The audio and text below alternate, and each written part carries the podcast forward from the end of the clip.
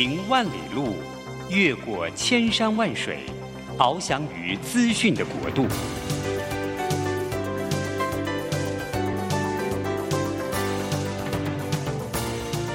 以全方位的视野，飞向更高更远的目标。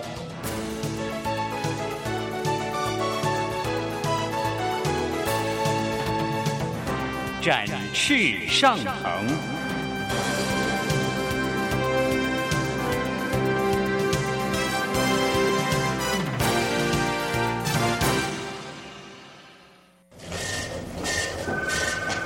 这工作不是我的专业。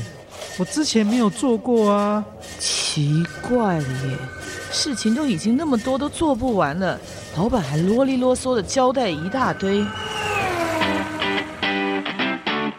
职场轻松学，透过职场达人的真实故事以及深入职场的剖析，在轻松对话当中解答您的工作疑虑，排除您的工作障碍。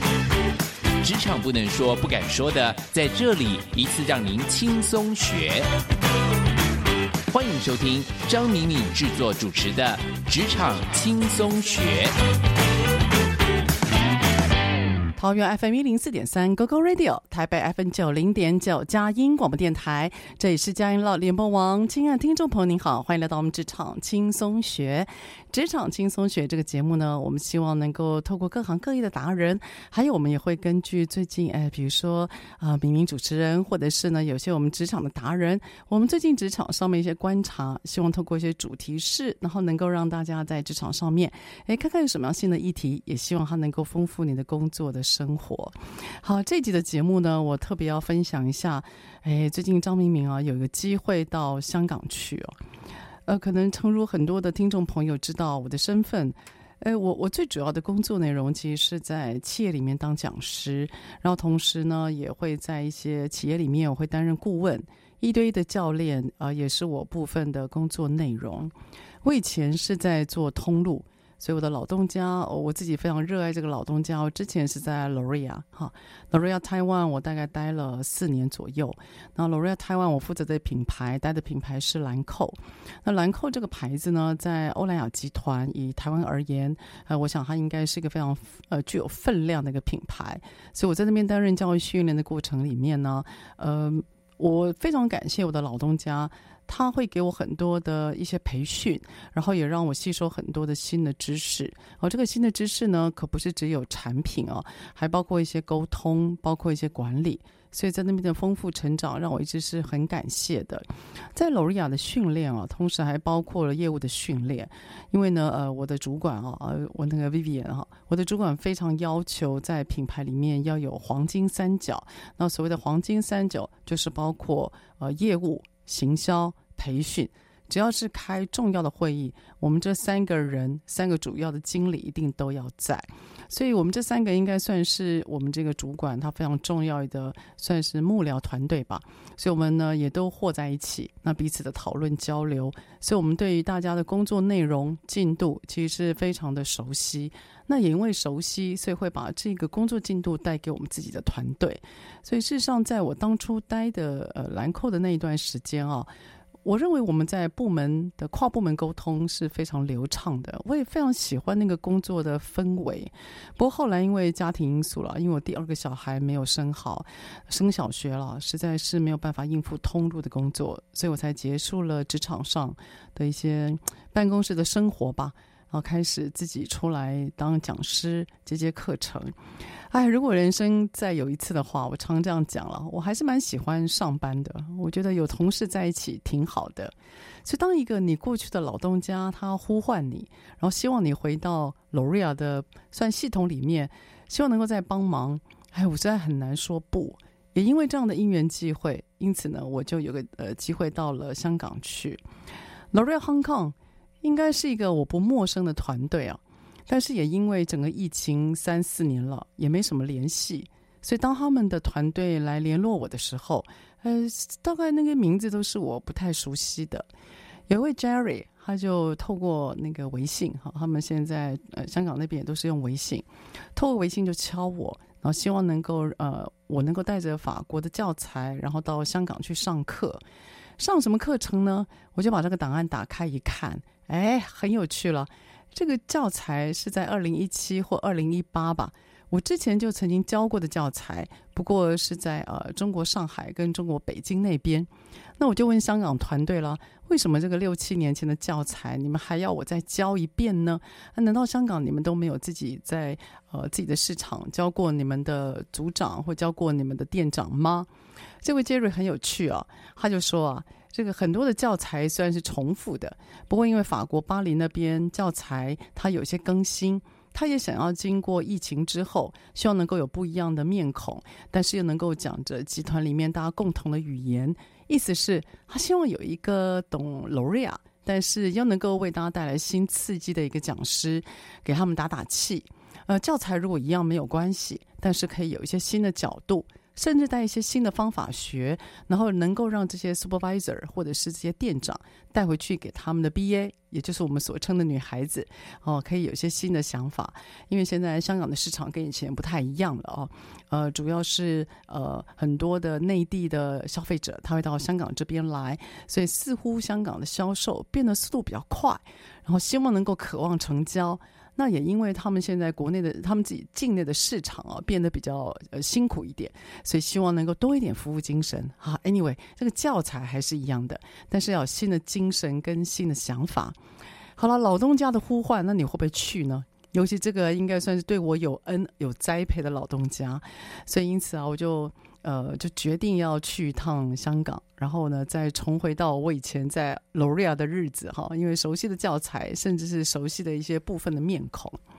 那我到了香港之后啊，其实挺有感触的，因此也触发了我今天的，算是我们今天的主题哦。就到底，如果我今天从外部来看我们台湾的话，我们职场上。到底有什么样可以更好的地方，而让自己可以更有世界观，让自己可以更有竞争力？而到底香港给了我什么样的刺激呢？所以希望透过今天我们小小的对谈，然后能够让给各位一些新的 insights 吧，哈，能够感受一下。呃，在谈到香港之前啊，我要先说一下，最近我们在职场上有一个非常重要的，算算是一个概念上的活动吧。它叫做中阶经理人的再造，好，再造 re-engineering 哈。我们现在发觉，在职场上面，如果要改变，如果要更好，看起来一些高阶主管、CEO 或总经理，他们对于市场的变动敏感度是高的，他们也非常努力的想要推展一些新的东西，然后在公司里面可以去实行而运用。但很无奈的，为什么变革成功的几率最多只有五 percent？后来我们发现，其实呢，中间干部他扮演了非常重要或者是决定性的角色，所以中间经理人他们的再造，成为台湾现在职场上这一两年，自从二零二二年就已经开始有人在讨论了。意思是，我们都把改变这件事情放在最高主管上，但殊不知，其实这个最高主管他即使拼尽全力了，也没有办法去。改变他底下的人真正的 mindset 或思维，那我不知道你有没有碰过这样的情况。非常简单，假设你只是要在公司里面提倡一个，例如回收的概念，只是回收的概念，可能我们认为已经做好久了，理所当然。可是就是有人，他对于公司的政策，例如像回收，他就完全不为所动。你写 email 给他，你用 line 敲他，你开会再说，似乎啊那个办公室的整个的讯息跟他是完全是绝缘体的，所以就是有人讯息进不到脑海里，那就算进到脑子里了，他也不太懂，他好像都是照着自己的步调在过自己的生活，他完全忘记了他在一家公司上班，领的是公司老板给的薪水，他也需要别人帮忙，他似乎对这些都是不在意的，好像只把自己的工作给做完而已啊，所以我们现在呢，从二零二二年开始，事实上在职场上，我们有个非常大的动作，也在讨论，叫做中阶经理人的再造。而这中阶经理人的再造呢，也让我触发到之前我看的一篇 Cheers 文章，呃，就是有关于工作人职场上面的要求啊。事实上，Cheers 他在二零二一年也有一份非常重要的未来人才的报告，他提到说啊。未来的世界有几个重要的职场趋势，那我也借由 Cheers 的这些呃研究报告，成为今天我们节目里面的算是三个大的模块啊。他提到第一个就是看起来职场上有超过百分之二十的工作内容是需要重新被定位的。意思是，如果你的职场名称叫做专案经理，就算名字没有变，可是你的内容含义其实是需要被改变的。他认为这个急迫性是非常高的，尤其是在科技的加入之后。Cheers 的这篇呃呃研究报告里面呢，他有提出第二个趋势，就是职场上的人沟通协调，他还有问题解决。的这个要求是越来越高了，尤其是沟通协调。那所谓的沟通，它一定牵扯到说的人跟听的人彼此的思维还有同理心。他认为新的有关于科技，看起来好像我们用 email、用 line，我们好像运用这些科技让。呃，沟通的管道是多了，可是沟通的品质是完全下降了。各位，你可以感受一下，事实上，手机或者 Line 或社群媒体，你觉得你的沟通管道变多了，可是你有觉得沟通比较顺畅吗？哎，至少我自己没有这样的特别感觉，所以他认为第二个职场趋势就是，如果你要成为一个有高价值的人才，你在沟通还有同理心的训练上面就必须要自我要求。第三个，在 Cheers 的这个报告里面，他有提到就是国际观，尤其他认为台湾的职场伙伴国际观显然不足，而这个国际观的不足非常大幅度的是因为来自于我们媒体，我们很多的媒体都在报道台湾内部的消息。跟新闻，哎，这点我真的非常有感觉哦。我发觉现在台湾的那个媒体啊，尤其是。我们在频道上面可以看到的电视台，我真的每次看到那些电视台，他们所报道的内容，真的会让我不禁翻白眼呢、就他跟我讲这些新闻要做什么，然后每个新闻都感觉好多的操弄。那同时呢，访问的对象，呃，问的问题也都非常有角度哦。所以我有时候在想，我们台湾的媒体到底负了一个什么样监督政府的责任？到底负了一个什么样提高我们台湾全民知识的角色，而可以让我们的国际观给提高？可以让我们批判的角色可以更好，所以今天也借由我在香港之行那小小的观察，我们来谈一谈未来职场上的三种角色。好，待会回来。爱 be taking flowers to the cemetery of my heart for all of my lovers in the present and in the dark. Every anniversary, I'll pay respects and say I'm sorry for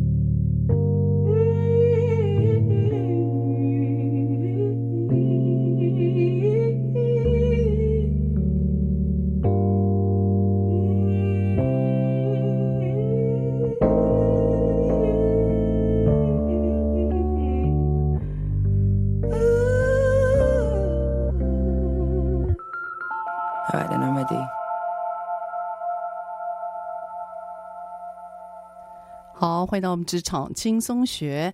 职场轻松学呢，这一段我想跟大家谈一谈我的香港之行所带来的反思，也就是对于台湾来讲，我们未来的人才到底在哪里？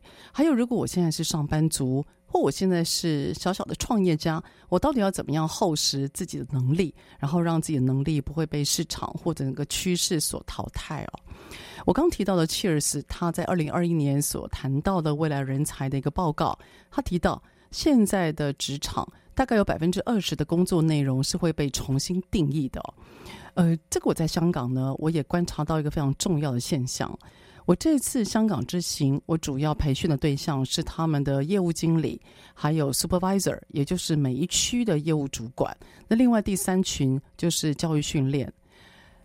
这些业务跟教育训练的人员被放在同一间教室，那他们被赋予的责任是什么呢？其实非常简单，就是要把这次法国总公司所提供的教育训练教材，要由这群人，应该讲这三群人，要能够交给他们的团队，也就是他们回去之后是要当老师，而且要教授给团队的人，要把这套知识给传下去。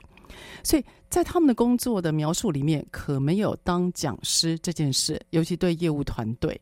所以当业务团队啊，他们进到教室的时候，当他们发现他们得花时间追业绩，还要再花时间跟人员去做交手，很明显在教室里面，你也可以看到他们的躁动，还有他们的。存疑吧，因为他们的身份认定本来就是做业务嘛。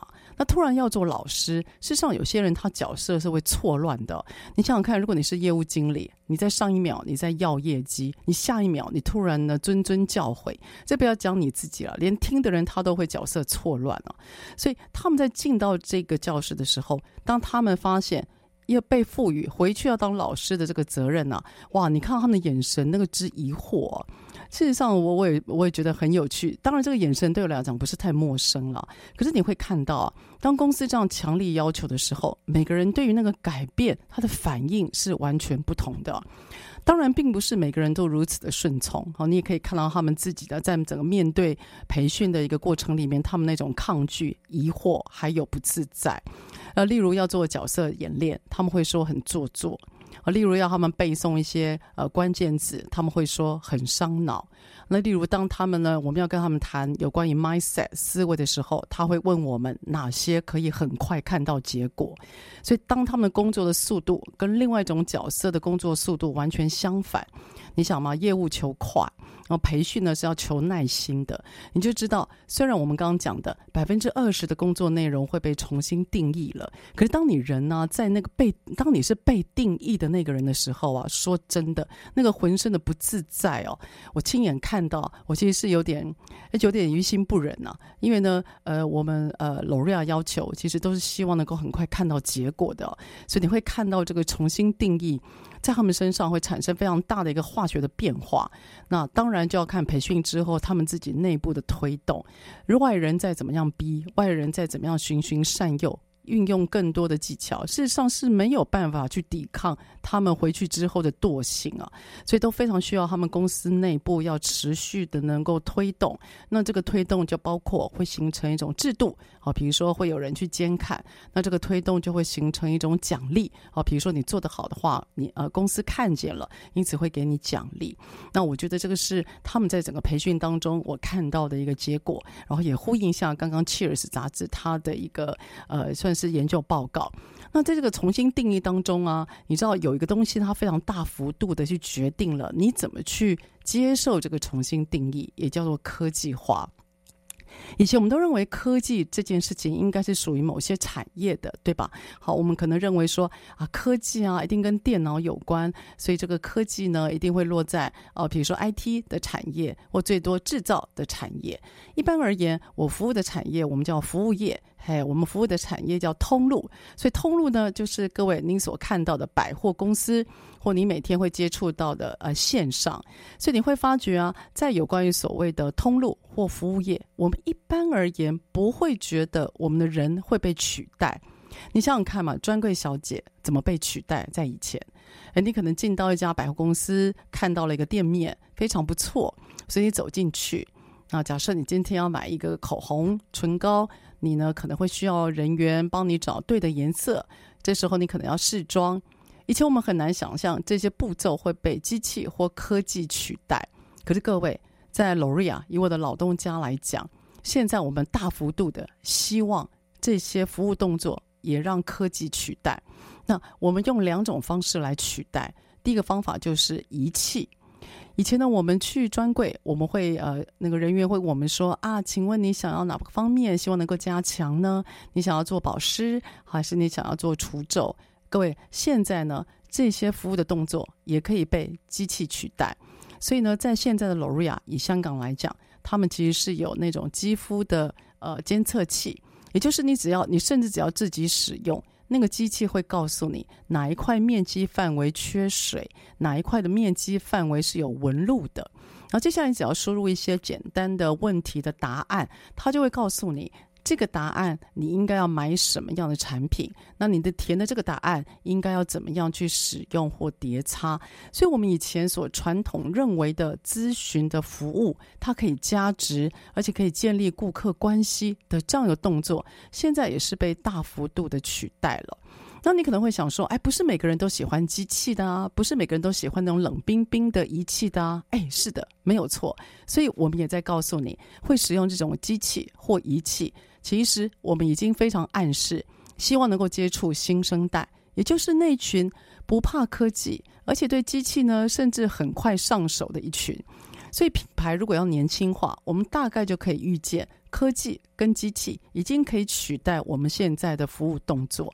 因此，这个服务动作呢，如果被机器取代了，哎，那么对我们这些知识，不对，对我们这个通路产业和服务产业，那就是一个很大的讯号了。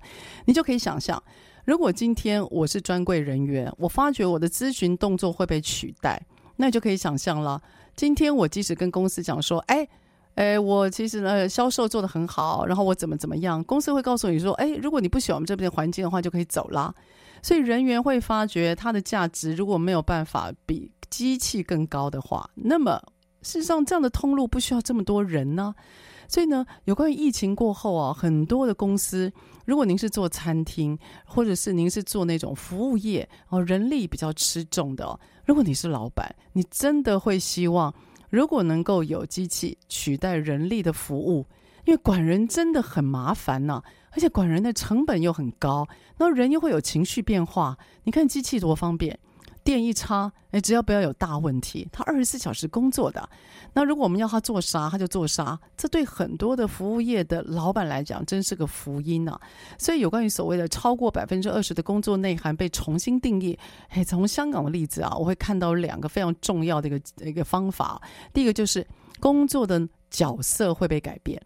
第二个就是你工作的形式会被改变，所有的形式就是我刚提到的机器。哈，那罗瑞亚的机器呢？还有第二种啊，就是我不知道各位你有没有看过，在专柜里面，你如果面对一个像镜子一样的东西，接下来呢，你只要按几个键，它会帮你找你适合的唇膏，会帮你找适合的粉底液，甚至呢，如果不要讲说是化妆了。如果您是买衣服，嘿，我不知道你有没有碰过，你站在一个镜子或仪器面前，你拿了一个衣服，或你点了一个衣服的照片，它就会在镜子前面帮你试穿。所以你不是真的试穿哦，可是你看到镜子里的你，就是好像试穿之后的结果。所以你看这个机器多厉害，它呢不但可以取代服务，它还取代试穿呢。所以。真的是我我认为是蛮有趣的，但对通路或服务的人员来讲，那就要加把劲了。所以超过百分之二十的工作内涵被重新定义了，它在意味着你原来所设定的自我认同的角色会变得更复杂，你得学更多东西以外，第二个所谓的重新定义就代表你得做得比机器更多，做得比机器更好。那要怎么做呢？这时候就要靠您的经验跟智慧来想一想喽。好了，我们下个段落再来谈一谈。其实下一个世纪或未来的十年，非常重要的工作能力是来自于沟通。Welcome to the world. I heard your heart beat and lost every word. Just stood there quietly taking in the sound. Of our love. This is gonna hurt, but I'll stand beside you for better or for worse. And I will find you whenever you're lost. I'll be right here.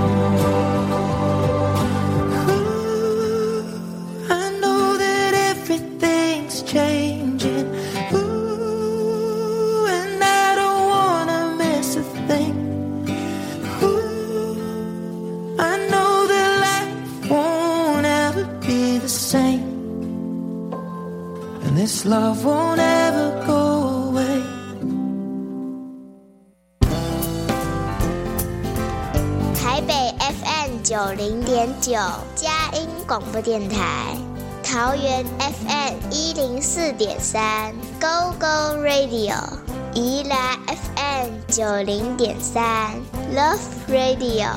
这里是佳音 Love 联播网，精彩节目，欢迎继续收听。好，欢迎到我们职场轻松学。职场轻松学在每个礼拜三早上八点到九点播出。在车上的朋友，您可以定频您的收音机。桃园市 FM 一零四点三 Go Go Radio，台北 FM 九零点九佳音广播电台。那我们的节目呢，也都会 log in 在 SoundOn 还有 Podcast。所以呢，如果您喜欢的话，你就打开您的电脑。然后 T 关键字“职场轻松学”，我们的节目您可以根据主题随选随听。好，今天呢要谈一谈是张敏敏到了香港的 lorea 还有老东家的呼唤，所以呢我到 lorea 做培训，因此从第三方的角度，那也给我很大的反思来看台湾的职场。哈，好，那我们刚提提到了呃有关于台湾职场，我的第一个反思就是超过百分之二十的工作内涵是会重新定义的。好，第二个呢我要谈的就是沟通跟协商的能力，呃，在这次的香港之行啊，我看到一个非常有趣的现象，就是啊，如同我刚刚所说的，我的学生呢，其实有业务经理，然后还有区域的经理，哈，这两群人都是做业务的，哈，他们都是做我们讲 frontline，都是线上的第一线，跟消费者在一起的。那第二大群就是教育训练，那教育训练你能想象吗？我不知道你们公司有没有教育训练或培训的人员，你能够想象吗？他就是公司里面的说书匠。所以他很少到第一线，也许哈去看一下大家。可是他又是一个老师，所以他会把大家叫回公司去上课。我不知道上课的你啊有什么样的心情啊？常常以前我在上课的时候，我看着台上的老师，我心里就在想：如果你讲的有那么理想就好了。我常常会有这样子的一个心里的小小呐喊哦。那这个小小的呐喊呢？哎，我在我的香港团队同事里面有看到了。你在教室里面很明显看到。你就很知道说谁是业务，谁是教育训练，他们的个性跟样子是完全不一样的。那他们的双方很少讲话，也就是可能我不知道，可能连语言的那种文化还有方式都不一样吧，所以他们双方对话的机会很少啊。呃，你在下课的时候，你可以看到，就是这一群人很明显自己约着去吃饭，那另外一群人很明显就自己也约自己的，所以一家公司内也不过就几个部门，你就可以很明显看到业务归业务，然后教育训练归教育训练，他们彼此的沟通、跨部门还有那种理解，好像是蛮少的。哎，各位，这真的不是特例哦，不是只有在那个 L'Oréal。我在非常多的，包括科技业、包括制造产业、包括文化产业，你很明显看到，我们现在台湾最，我觉得最伤脑筋的就是跨部门的理解，还有跨部门的沟通。可能是因为现在工作太忙太累了，我们累跟忙到没有办法去招呼别人，或者去看看别人在做什么，所以能够把自己的工作做完，哇，你就已经觉得自己做了一件大事了。更何况你还要去理解别的部门在干嘛？我觉得这个应该是力有未逮，也因为这样的过度疲劳，力有未逮，所以导致我们在看别的部门的时候，我们缺乏那种耐心，也缺乏一种同理心。我们很容易把我们看到的东西立刻会回到自己的职场跟单位，然后就在问：这样有用吗？我觉得没有帮助。诶，我们就马上想要看到结果。事实上，有时候当我们自己耐着性子。慢慢的去观摩、去品尝，你会发觉别的部门他的工作的速度，还有工作品质的要求，自有它的美感在。可是好像我们现在职场上少了那一点耐心，然后又急着想要看到结果，所以那种谅解、互相体谅就变得比较少。嘿，这点呢，我也在我的香港同事里面哈看到，当然不是那么明显哈。我我觉得他们原则上，因为有些人他是从业务哦一路做到教育训练，所以我在香港看到的，我认为如果要跨部门能够多一点理解，我当场有看到两三个这群老师们，就教育训练的老师们，他们其实是从第一线的专柜人员一路做上来的哦，所以他本来是在做销售，本来是在专柜。后来他就变成店的经理，后来他就变成业务的经理，而他就转换人生跑道，做了教育训练。那反而这群人会成为业务跟培传统培训人员的中间的桥梁。所以我认为呢，如果今天要把跨部门的事情做好，公司里面的主管或经理人，我真的高度推荐可以做跨部门的轮调。好。但是轮调这件事情在台湾好像不是那么流行，在职场上啊，我不知道你会不会有这样子的一个呃想法，好像轮调就是因为原来那个公司的单位不要他，所以才调到我们这边来。哎，各位，这个在职场上其实是一个非常错误的观念。我们其实是非常赞成轮调的。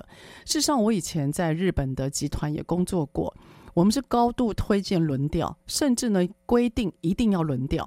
而且这个轮调呢，它没有专业可循哦。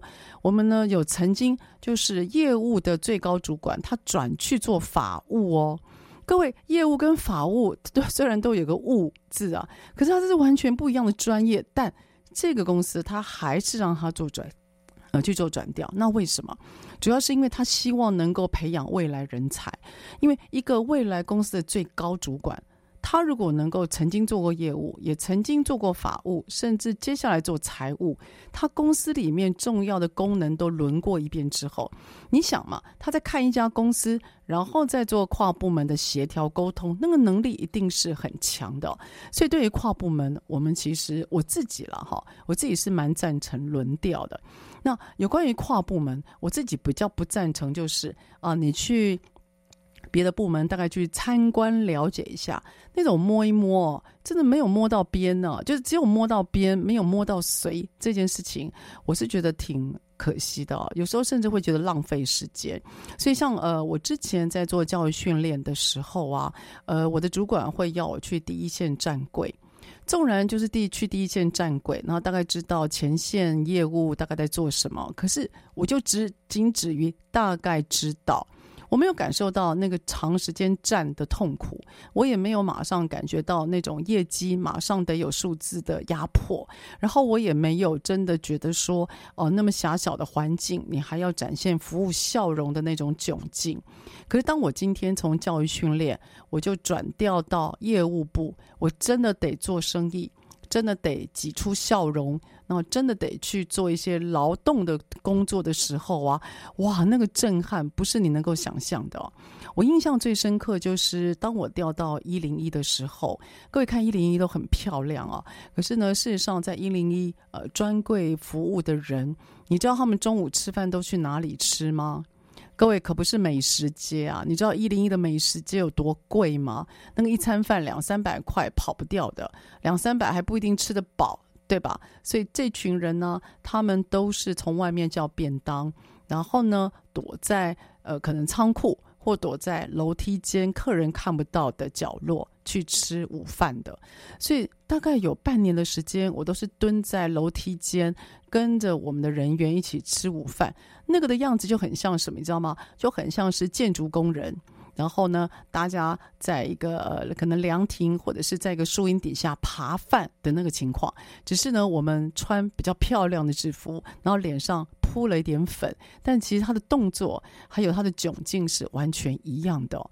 所以，当你今天你没有真的轮掉。你就会很难去感受到每个部门它的难跟它的苦，所以这个呢，我觉得在呃 L'Oréal Hong Kong 身上，我看到了一个现象，但我也看到了解方。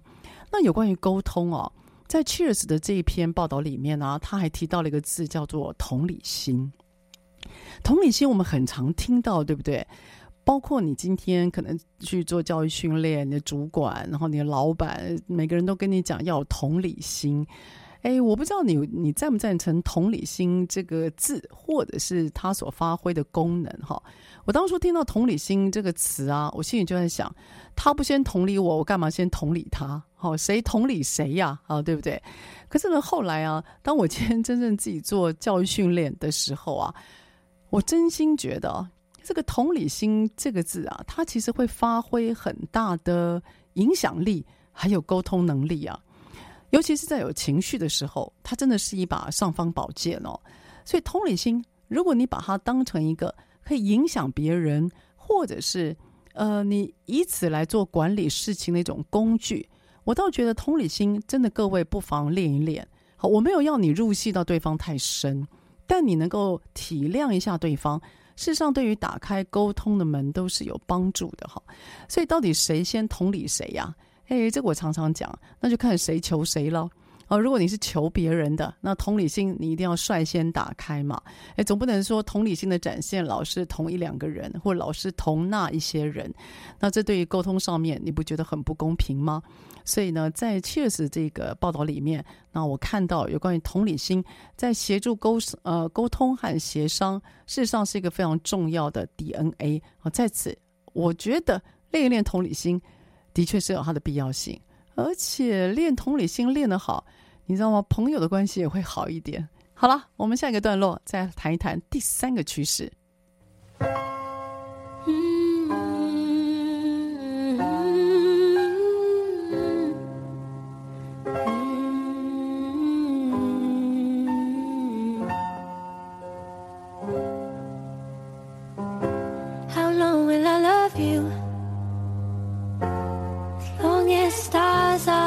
you.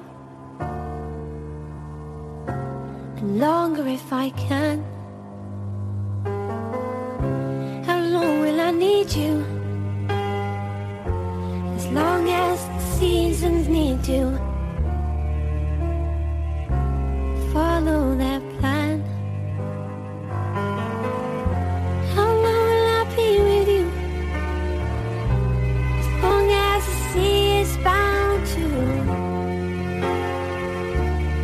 splash on the sand.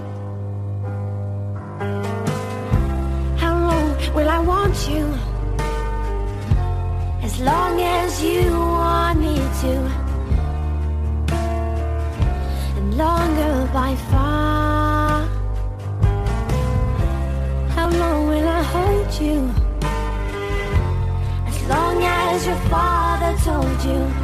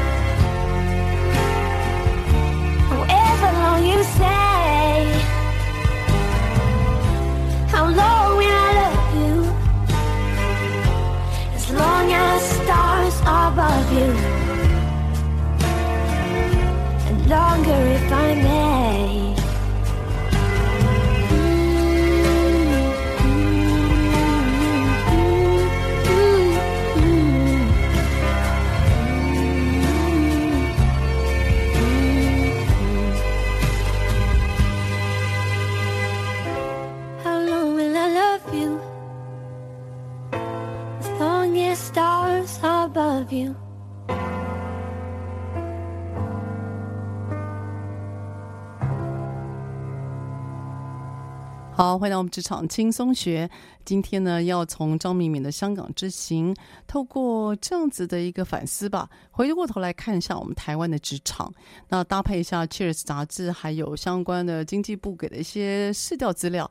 哎，我觉得有三个要点要在节目里面跟大家来讨论跟分享，也算是我自己小小的这个受到这个刺激的观察吧。那第一个就是超过百分之二十的工作内涵是会被重新定义的。那重新定义包含有两个重要的呃那个算解释啊。第一个是你的工作的角色是会被重新定义，第二个科技它所带来的重新定义。第二个谈到了沟通呃还有协商，那沟通协商呢，事实上对于跨部门沟通绝对是有它的帮助的。那怎么样让跨部门沟通或者是协商会更好？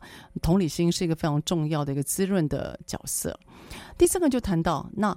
有关于未来人才啊，到底我们会需求哪些哦？这次我去香港行啊，另外一个很大的感触就是哦，我我必须说，香港的伙伴哦，他们在国际观还有英文的程度真的是好很多。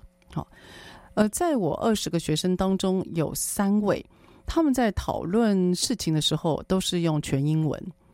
那我就很好奇哇，我就问他说：“哇，你是从国外回来吗？还是你之前去哪里留学呢？”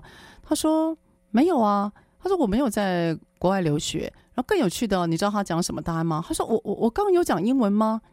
各位，这是我听过最妙的答案呐、啊！各位，他真的在讲英文，可是他问我说我我我我有讲英文吗？他那个脸的表情，他真的是非常的，他没有他没有特别注意到，他真的有在做这件事情哎，所以突然让我意识到说哦。原来讲英文这件事情，他已经不知不觉融入到他的生活当中。他并没有刻意去讲英文呢，他只是很自然的用英文去陈述他的概念。各位很有趣啊，这样的人在我的那群学生当中，也就是我刚刚讲的业务经理、还有区的经理以及培训的主管里面，就有三个人哦。那这三个人呢，他们通通都没有在国外留学的经验。而且很自然的又没有腔调的英文在做讨论，就他们在做讨论呢，各位，他不是在做 presentation 啊，所以我突然意识到，哇，这个好像我同事好有才啊，他们呢很自然的就可以用这样来说以外。那我赫然发现，哎，好像我们台湾的伙伴啊，面对英文啊，就会剉个半死啊。就大家听到英文就往后倒三步。那每个人在担心啊，自己不会说，所以要做准备哈。哎，这个呢，哎，我我我最近我从香港回来哈，我就有很大的，就就就有个案子啊，马上就印证到这个焦虑啊。因为最近呃，我在我在推 OGSM 嘛，我本身是中华 OGSM 目标管理协会的理事长啊。OGSM 呢，它其实并不是我发明的，它是从远从欧洲，然后一路呢到美国，然后后来进到台湾的职场。其实我一直很纳闷，为什么 OGSM 这个主题之前出版社或者作者都没有写啊？那我的结论是，可能他们都上班族吧，他们也没时间来整理这些。那因为我从上班族退下来，所以我刚好有时间，因此整理了这本书。OGSM 我一直觉得台湾的推展还有经验的累积，其实是蛮有分量的。我也希望能够做知识的输出。那就在我在想的当时啊，我从香港回来之后。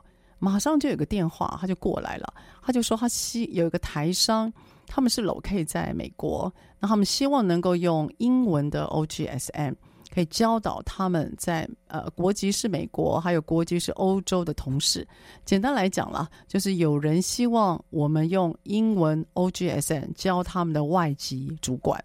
哎，这个就有趣了。那因为刚好呢，他们希望的天那个日期不是我能够空下来的，所以我就问了一下我所培养的老师们：“哎，你们英文怎么样？啊，有没有人要上场的？”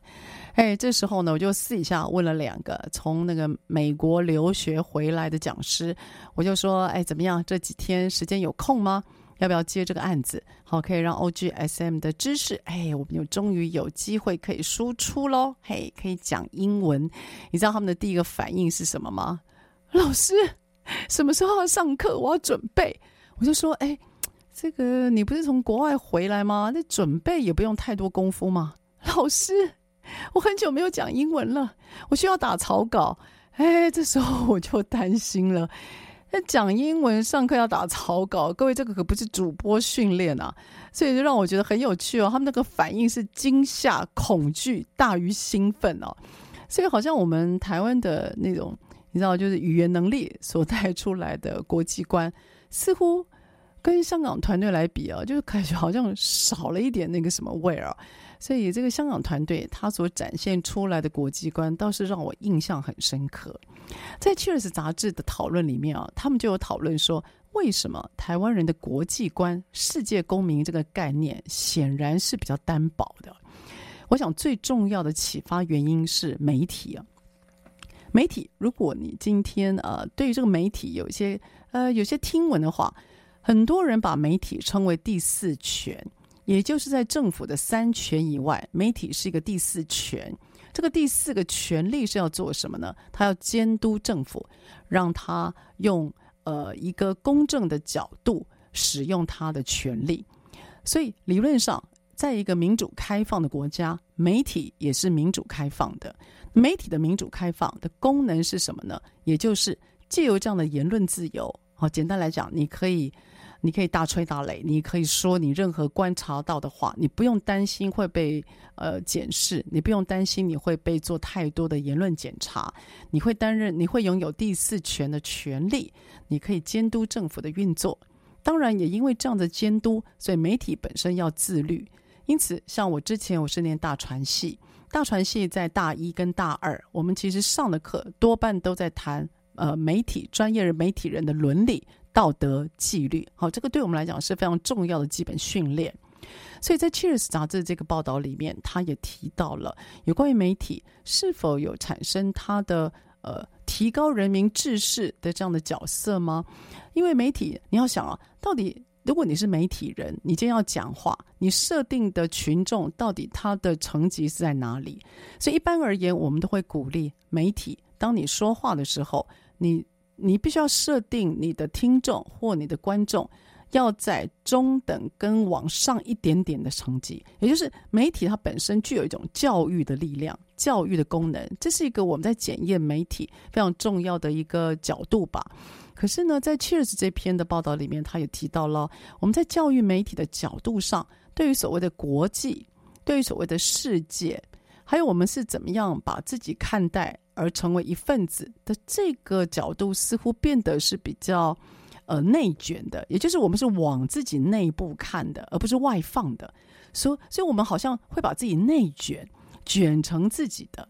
所以我们会看，呃，什么哪个监视记录器啊，然后因此呢，车子就撞到了，那骑士就飞出去了，内卷。我们在看自己，然后我们在看很多的报道，我们会说啊，今天呃，他去餐厅吃饭，那可能呢，老板娘她如何如何，因此他算错钱或者产生纠纷。你看，我们很多的知识都是内卷的，我们看我们自己的市场的，可是呢，在我们的媒体的时间段，我们很少看外面的世界。或者外面世界的媒体比重的时间太少了，所以我们看到的外面的世界也大部分都是落在灾难的，或者是比较大的冲突的，都是一些比较不好的。然后最后呢，你会发觉在新闻的最后，他怎么样做 ending 呢？他给你一些看似无害的影片。好，例如时尚走秀，好，例如呢，小孩在雪上溜溜冰快乐的样子，好，例如狗狗啊的爱犬，它的蒙的那个角度，所以你会发觉，我们媒体在面对国际新闻的时候啊，它的那个比重太少，然后给予我们世界公民的角色的诠释似乎有点单薄，所以这也成为呢《Cheers》杂志他在谈到。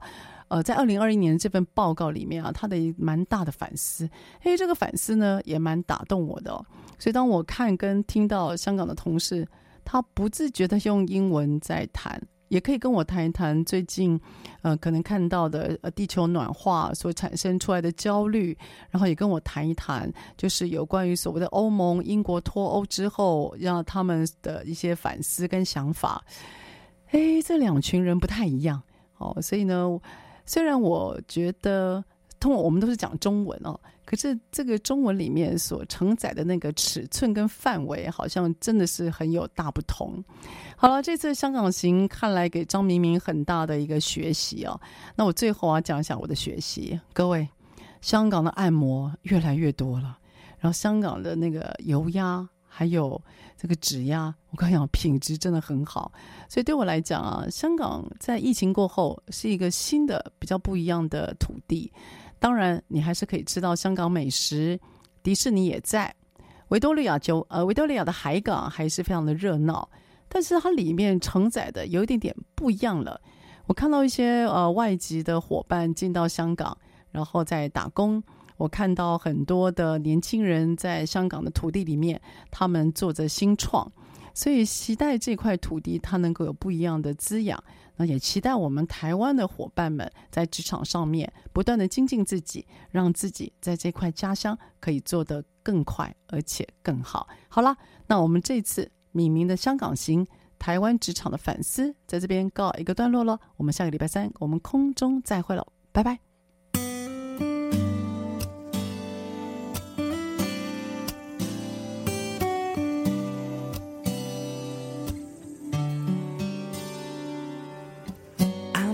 always thinking about you. I wonder if you can tell these things I'm feeling inside me. I keep them all to myself, scared to show my truth.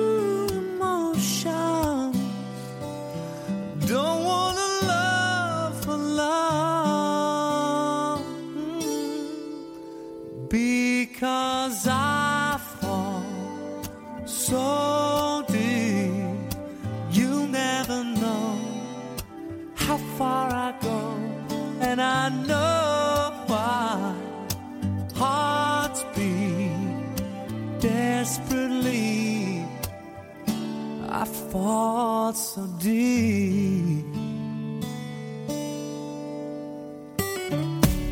Some people think love is foolish, while others think it's a game. I think that love is a fire. I'm burning up in your flame. I'm so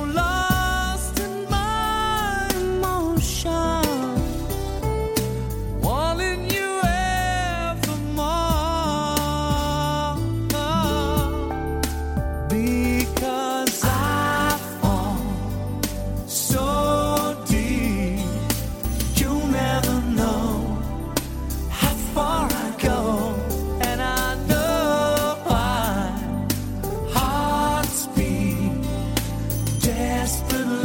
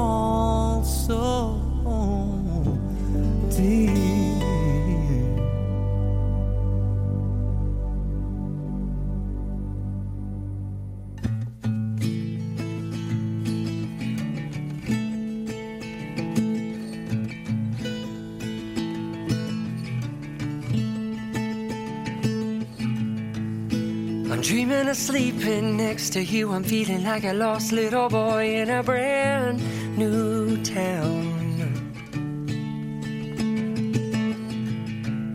I'm counting my sheep, and each one that passes is another dream to ashes, and they all fall down. And as I lay me down tonight, I close my eyes. What a beautiful sight. I'm sleeping a dream about you. I'm so damn tired of having to live without you. But I, I don't mind. I'm sleeping a dream about you. I'm so tired. Oh,